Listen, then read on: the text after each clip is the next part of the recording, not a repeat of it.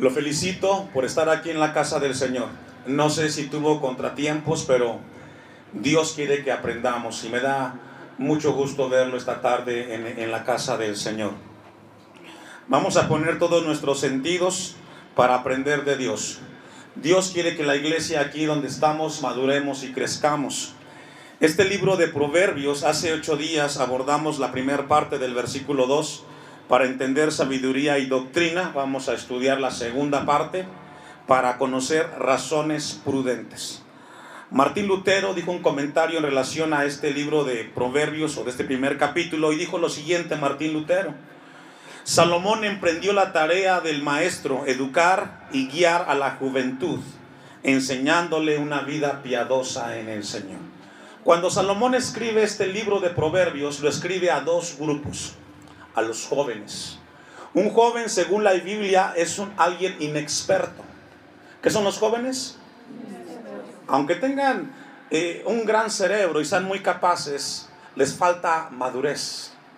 Aunque puedan ser muy inteligentes, eso no siempre muestra que tendrán la capacidad para poder tomar decisiones apropiadas. Hay que enseñarles y hay que acompañar a los jóvenes. Es una gran tarea de los padres. También otro grupo al cual se le escribe este libro de Proverbios es a los adultos, aquellos que ya tenían un tiempo en el Señor, y esto nos enseña que nunca es tarde para aprender algo nuevo. Así es de que Dios va a hablarnos a los dos grupos, a los jóvenes para que crezcan y maduren, y a los que ya tenemos años en el Señor, hace falta aprender algo nuevo en el Señor. En 1 Corintios 8.1 dice la palabra que el conocimiento envanece. Y esta es una palabra que debemos de entenderla, hermanos. Yo le decía hace, hace la semana pasada a la iglesia lo siguiente. Usted no es lo que cree. Porque lo que creemos no siempre o no necesariamente nos lleva a vivir lo que creemos.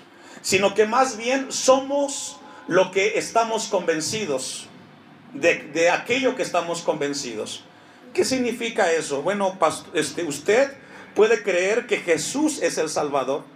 Usted puede creer que la Biblia es la palabra de Dios.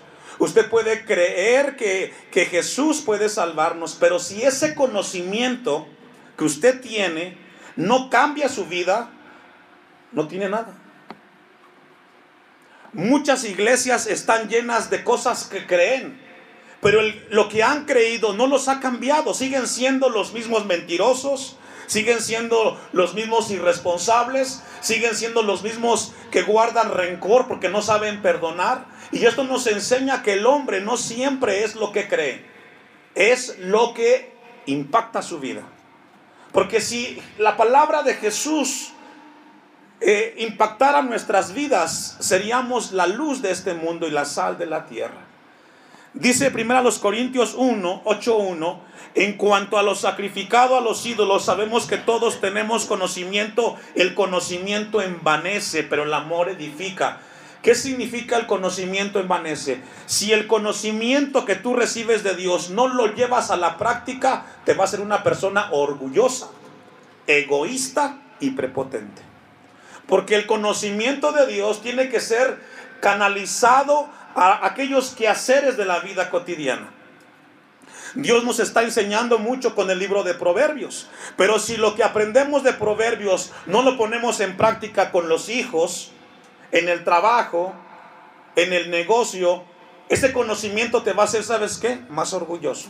Sabes más de Dios, pero no cambia tu vida. Mi oración como pastor es que usted lo que aprenda de Dios lo pueda llevar a la práctica en el Señor. Esa es mi oración por usted. Esto es muy importante porque si lo que nosotros de Dios sabemos y no lo ponemos en la práctica, nos, convertimos con personas que nos vuelve orgulloso el conocimiento. Mateo 7:21, eh, vamos a ir ahí, es necesario establecer una base para poder abordar el tema. Eh, por cierto, el tema es sabiduría y sus propósitos, tema número 2, a los que anotan. Mateo 7:21, Jesús habla acerca de aquellos que le siguen. Si yo preguntara aquí cuántos seguimos a Jesús, todos contestamos amén. Dice Mateo 7:21, no todo el que me dice Señor, Señor entrará en el reino de los cielos.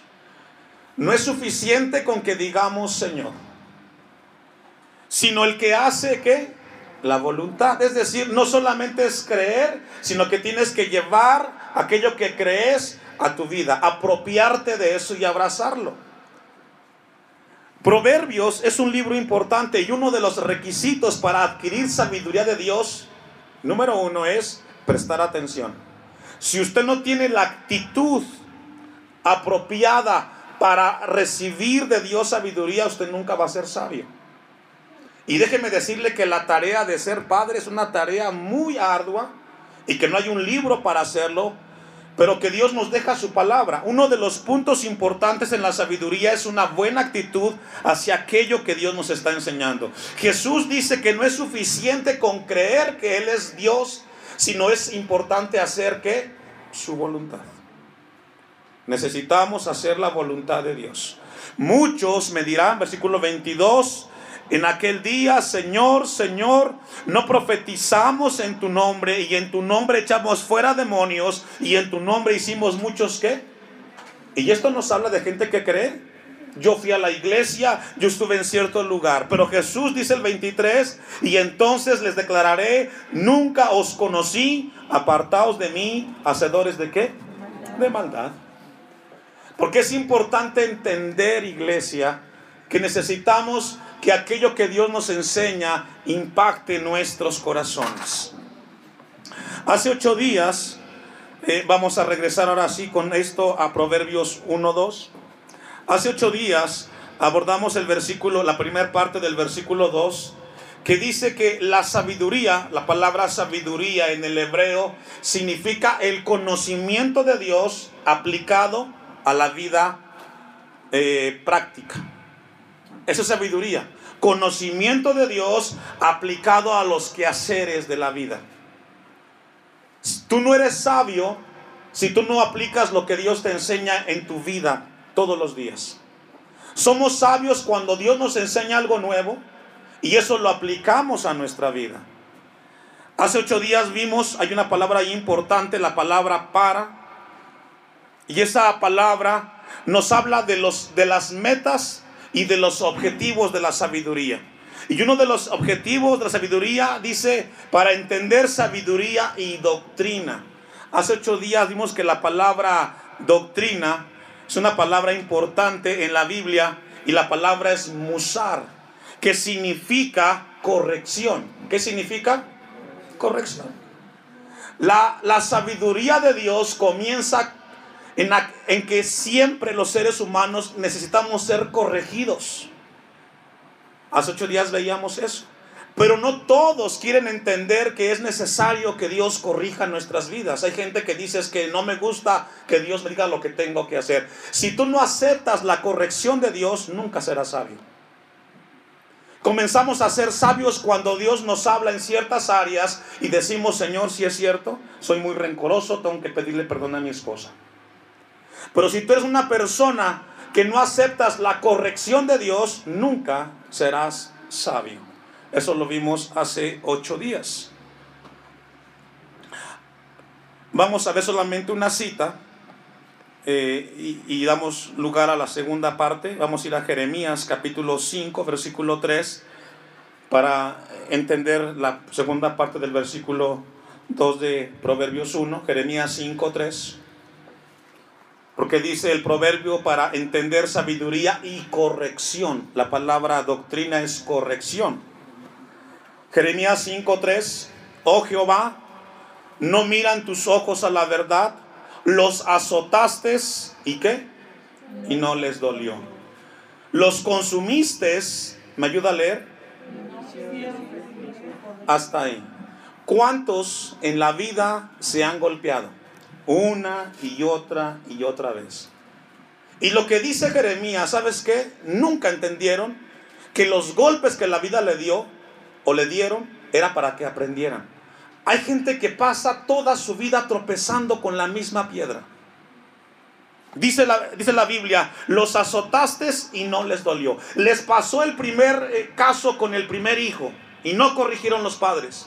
Vino el segundo hijo y cometieron el mismo error. Vino el tercero y el cuarto y sigues cometiendo los mismos errores que con el primero. ¿No te duele acaso ver cómo tus hijos se van destruyendo? Si no entendemos que la sabiduría comienza que Dios quiere corregir nuestras vidas. Y podemos llevarlo con los padres, con los hijos. También puede ser con el negocio. Te equivocaste con el primer socio porque no vistes que tienes que ser más cuidadoso con las decisiones. Te pasó con el segundo, con el tercero. Y dice la Biblia, y no quisieron recibir qué? Corrección. Si Dios ya te habló con el primer hijo y con el segundo y con el tercero, es necesario que te des cuenta que debes de aprender. Si no entiendes eso, nunca serás sabio. Concluye el texto. Endurecieron, ¿qué? Sus rostros. ¿Por qué? Porque cuando tú no aceptas la corrección de Dios, te vuelves duro. Pero el perjudicado eres tú. Porque la sabiduría comienza cuando Dios nos habla por nuestro bien. ¿Cuántos aquí que son padres cuando corrigen a sus hijos los corrigen por hacerles daño? ¿Verdad que no? ¿Por qué corrija a su hijo? Por su bien. Porque lo quiere. ¿O no? Ningún padre corrige a su hijo solamente por corregirlo. Lo corriges porque lo amas, porque quieres que no se equivoque. Exactamente Dios con usted y conmigo. Porque nos ama nos corrige. Y porque desea nuestro bienestar en todas las áreas. Pero si no aceptamos la corrección, entonces ¿qué? Como dice el texto, no nos dolió y seguimos equivocándonos. Vamos entonces ahora sí a la segunda parte de Proverbios 1.2. Vamos a regresar.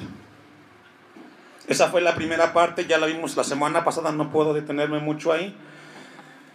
La segunda parte del texto 2 dice para conocer. Esa, ese verbo conocer, la palabra es vene, no sé cómo se pronuncia en el hebreo, pero yo la entiendo así, vene, y significa entender, instruir y tener inteligencia. Entonces dice el versículo 2, para tener inteligencia en razones prudentes. Esa palabra, razones prudentes, en el hebreo significa para discernir entre el bien y el mal. Interesante. Es decir, la sabiduría de Dios nos ayuda para poder discernir entre lo que es bueno y lo que es malo, entre lo santo y lo profano. Y Dios quiere que seamos sabios. Dios quiere que aprendamos a distinguir entre aquellas cosas que son buenas y que son malas. Y bueno, viene la pregunta, pero pastor, ¿cómo lo voy a hacer? ¿Cuál es el estándar? La respuesta es la Biblia, Apocalipsis 11.1. Vamos ahora sí, Apocalipsis capítulo 11, versículo 1. Las razones prudentes que habla Proverbios 1.2, habla de aquellas palabras de comprensión palabras que facilitan el discernimiento del bien y del mal. Y Dios quiere que aprendamos a ser sabios, que aprendamos a discernir. ¿Cuántos padres no queremos evitarle a nuestros hijos malas experiencias? Pues tenemos que aprender eh, a discernir entre lo que es de Dios y lo que no es de Dios. Proverbios, perdón, Apocalipsis 11.1, ¿lo tiene? Aquí el pasaje habla de los dos testigos y dice, entonces me fue dada una caña semejante a una vara de medir. Y se me dijo, levántate y mide qué? El templo. Y el altar y a los que adoran en él. En este pasaje nos habla de una caña y tiene un propósito, es que medir. Obviamente aquí no solamente habla de manera literal, sino la de manera espiritual, donde la caña tiene un propósito y es medir a cada uno de, eh, de los que están dentro del templo. Dice al final del versículo 1, y a los que adoran en el altar. El propósito de la caña es medir no solamente las medidas literales, sino su comportamiento de los que están en el altar. Espiritualmente, la que va a ayudarnos a discernir entre el bien y el mal es la palabra de Dios. Esta es la que mide. Y esta es la que nos rige a nosotros cómo poder discernir entre las cosas que son buenas y malas desde la perspectiva de Dios. Ahora sí, vamos a ir a Josué, capítulo 7, versículo 10. Josué 7, 10. Y vamos a ver un ejemplo de cómo discernir entre el bien y el mal y cómo siempre Dios va a ayudar a nosotros a tener esa capacidad en el Señor. Josué capítulo 7, versículo 10. Antes de que lo lea, quiero compartir algo muy importante, un ejemplo para que podamos entender este pasaje. Si va una persona adulta a cruzar una calle y lleva a un niño de 3, 4 años tomado de la mano, y, cuando llega al semáforo y está en verde eh, para los eh, autos y en rojo para los peatones, ¿quién va a distinguir en qué momento puede cruzar la calle? ¿El niño o el adulto? El adulto. Siempre el adulto es llamado a discernir entre las cosas buenas y malas. Pero si usted no busca a Dios, nunca podrá alcanzar esa capacidad. Los adultos somos los llamados a ir llevando a los más jóvenes a las decisiones que busquen a Dios. Encontramos un pasaje en Josué 7 donde nos habla de que había un pecado en, en Israel. Dios había dado la indicación de que fueran a cierto lugar y que no trajeran nada de lo que iban a destruir ahí. Pero encontramos a siempre a un inteligente que siempre desobedece las cosas de Dios. Ese es el contexto. Vamos a ir al versículo 10.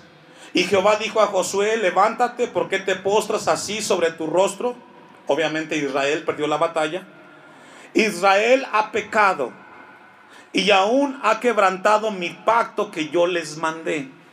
Y también han tomado del anatema, aquí anatema habla de algo que Dios les prohibió, y hasta han hurtado o han robado, han mentido y aún lo han guardado entre sus enseres. Dios le está diciendo a Josué, hay una razón por la cual el pueblo de Israel perdió la batalla. Alguien está mal en el pueblo. Alguien ha, alguien ha llegado a desobedecer lo que yo establecí y han robado. ¿Y sabe qué? Dios nunca se equivoca. Aunque no estemos de acuerdo, cuando Dios dice que algo está mal en la familia, Dios sabe por qué. Entonces dice el versículo 12, por esto los hijos de Israel no podrán hacer frente a sus enemigos, sino que delante de sus enemigos volverán la espalda por cuanto han venido a ser anatema ni estaré más con vosotros si no destruyereis el anatema de en medio de vosotros. Hasta que no resuelvas el problema con Israel, Josué, no podrán enfrentar ningún otro pueblo y siempre van a perder. No sé si le ha pasado a usted que hay momentos en los cuales las cosas no caminan bien en tu vida personal o en la vida familiar. Y es porque algo no está bien en tu vida.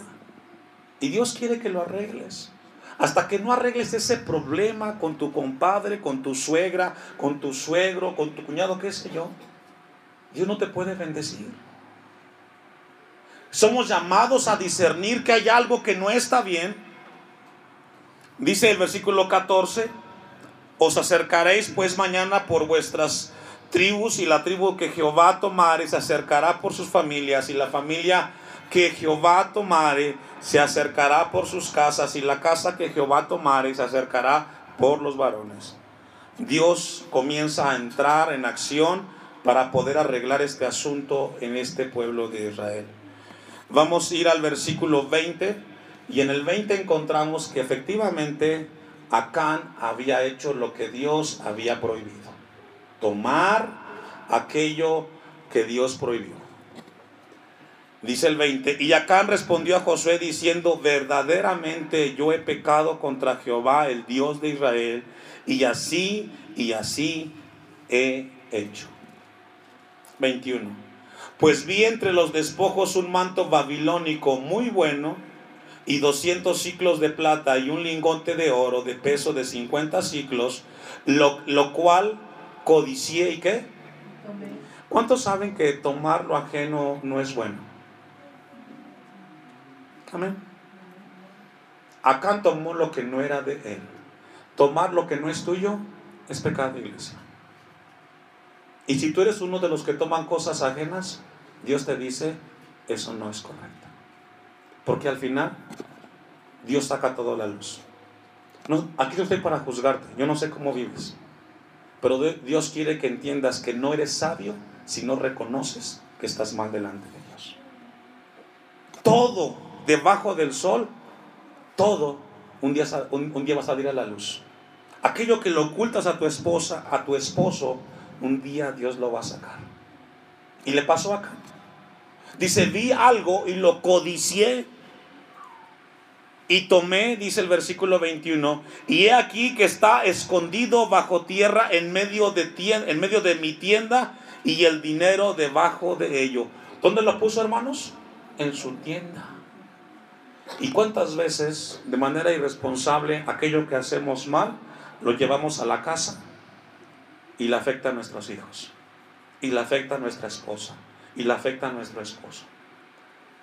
Nunca logramos dimensionar que nuestras acciones afectan a terceros.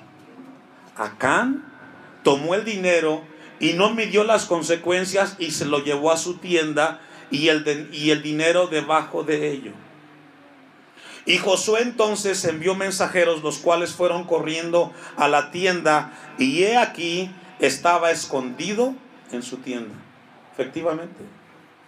Cuando Dios dijo, en esta familia hubo un problema, es porque hay un problema.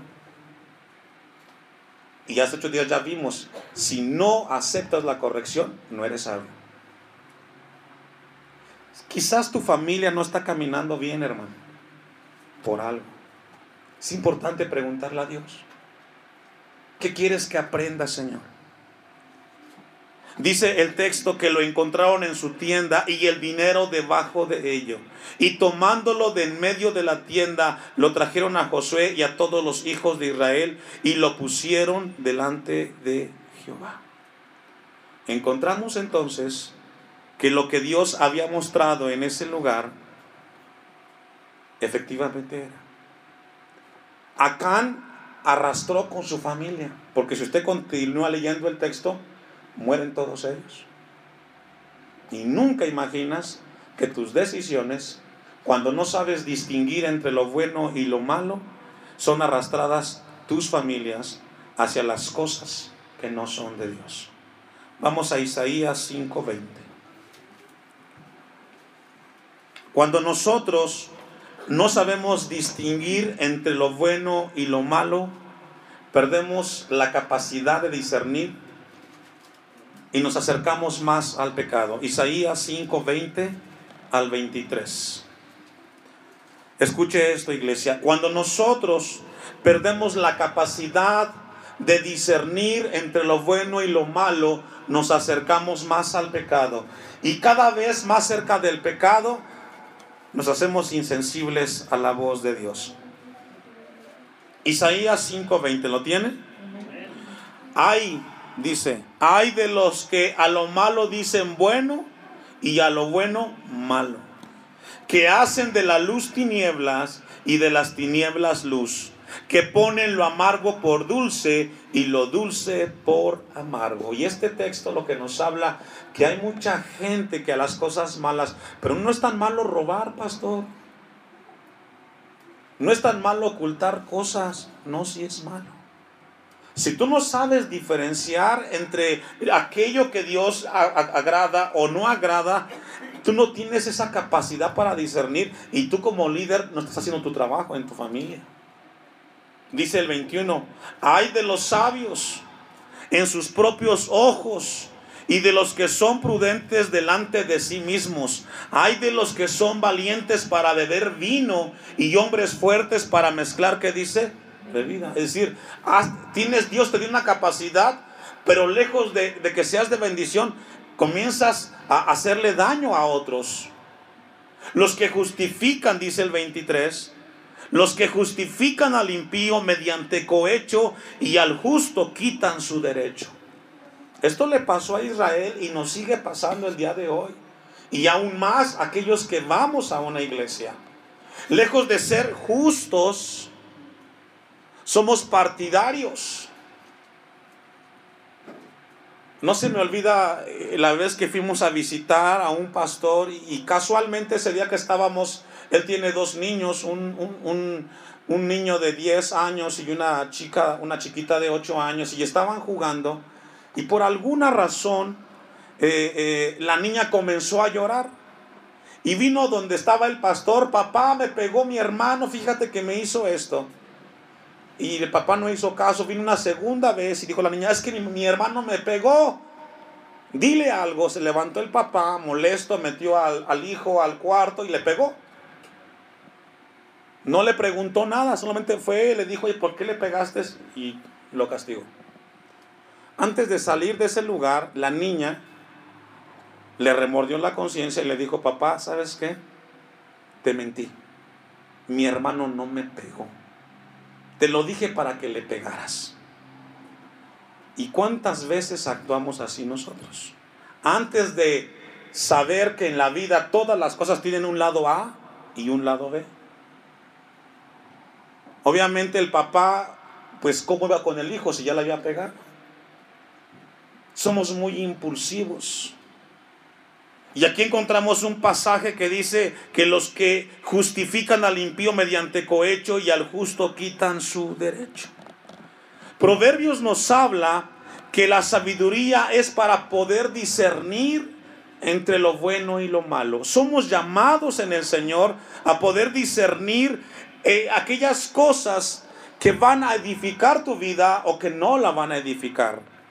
Vamos a ir a un pasaje ya vamos a ir concluyendo y está en Primera los Corintios, capítulo 6, versículo 1 en adelante. Y aquí el pasaje es que encontramos en Corintios. Los corintios eran muy, muy carnales y siempre cometieron muchos errores por ello. Y una de las peores condiciones del ser humano es cuando se deja conducir bajo sus impulsos. Dice el versículo 1, ¿osa alguno de vosotros cuando tiene algo contra otro ir a juicio delante de los injustos y no de los santos? Y esto nos habla de aquellos que son disque cristianos y tienen un problema y tienen que ir a buscar a aquellos que no son ni siquiera cristianos para resolverlos. Alguien que es sabio sabe que los problemas como hijos de Dios los arreglamos como hijos de Dios. La Biblia nos llama a que cuando tenemos momentos difíciles somos llamados a distinguir nosotros por lo que Dios nos ha dado para poder arreglar las cosas. Por ejemplo, dice Mateo 18, si algo tiene tu hermano contra ti, ve y repréndelo. Si tú tienes algo contra alguno de tus hermanos, no se lo comentes a otro. Ve con tu hermano y qué? Arréglalo. Y aún más, en el matrimonio, si tienes un problema con tu esposo o con tu esposa, ¿a quién tienes que decirle? ¿Al suegro? ¿A la suegra? ¿A quién? A tu esposa. Porque el problema se arreglan entre las dos partes. ¿Cuántos matrimonios no tienen problemas porque aquellas cosas íntimas entre dos la compartieron a un tercero. Si tienes un problema contra tu hermano, dice la Biblia, ve y repléndelo. Si él entendió, ganaste a tu hermano. Pero nunca divulgues aquello que tienes contra tu hermano. Y eso nos ayuda a madurar y a crecer y a ser sabios. Por eso esta tarde Dios, hermanos, cuando nos trae a su casa, quiere que seamos hombres y mujeres prudentes y sabios. Aprendamos a distinguir entre aquello que es bueno delante de Dios y aquello que es malo delante de Dios. Por eso la palabra dice en el versículo 1, ir a juicio delante de los injustos y no delante de los santos. Si tu hermano en el Señor conoce de Dios, eres llamado a arreglar con él el asunto. No busques a terceros, hermanos. Vamos a ir a Mateo 18 y vamos a ir concluyendo.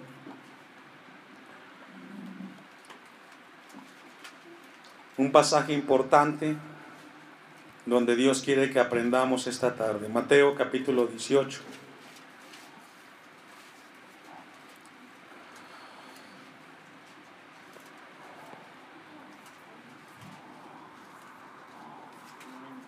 Versículo 21. El tema es el perdón. El texto que yo le daba a usted es Mateo 18:15. Por tanto, si tu hermano peca contra ti, ve y repréndele estando tú y él que solos. Así cerrarán los problemas sabiamente. Tú y él solos. No comentes. Has ganado a tu hermano. Pero vamos al 21, porque luego después de que eh, eh, Jesús aborda el tema del perdón, Pedro, de manera intuitiva, lo hace un poco más profundo y personal. 21.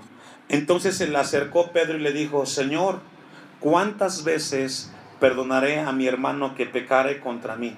Pedro dijo, bueno, yo quiero que me digas Jesús, si el problema es conmigo, ¿cómo debo de hacerlo? 22. Jesús le dijo, Jesús le dijo, no te digo hasta siete, sino aún hasta setenta veces que. Eh, aquí el tema es el perdón. El perdón no tiene límites. Y dentro de la sabiduría que Dios nos pide esta tarde a ser prudentes, es que una de las áreas para poder discernir entre lo bueno y lo malo es que siempre el perdón ayudará a que las relaciones caminen bien en el Señor. El perdón es la llave para aquello que no se puede abrir. Donde el rencor y el odio no dejan que camine la relación, el perdón. Jesús le dijo a Pedro, no te digo hasta siete, sino aún hasta setenta veces siete. No es un número, sino que siempre debe de haber el perdón para arreglar los problemas.